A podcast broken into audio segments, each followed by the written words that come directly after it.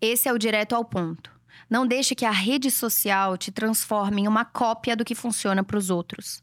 Sabe qual é uma alternativa melhor?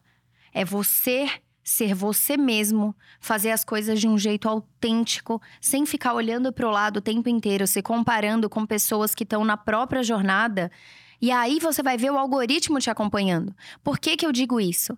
Eu acredito sim que a gente tem que jogar pelas regras do jogo. Então a gente tem que entender sim que precisa reter a atenção das pessoas, que a gente precisa ter um conteúdo que cative a atenção delas, seja na edição, no roteiro, na fala, no jeito que você se posiciona, na entonação da sua voz.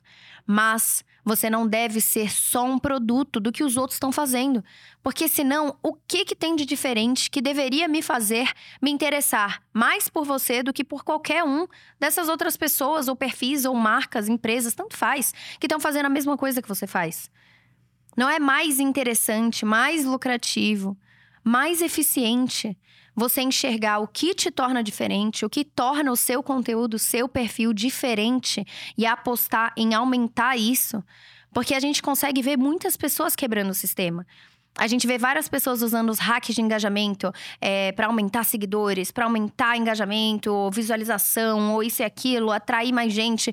E esses hacks, essas dicas rápidas, esses, essas técnicas soltas e sem muito fundamento, elas podem funcionar uma vez, duas vezes, mas elas não vão criar uma autoridade, um interesse genuíno das pessoas certas por você e por aquilo que você faz, da forma como você faz.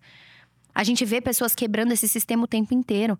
A gente vê gente que está produzindo um conteúdo que não tem a ver com o que a maioria faz e essas pessoas passam a estourar para o público certo, com carisma, com autenticidade. É isso que você precisa buscar.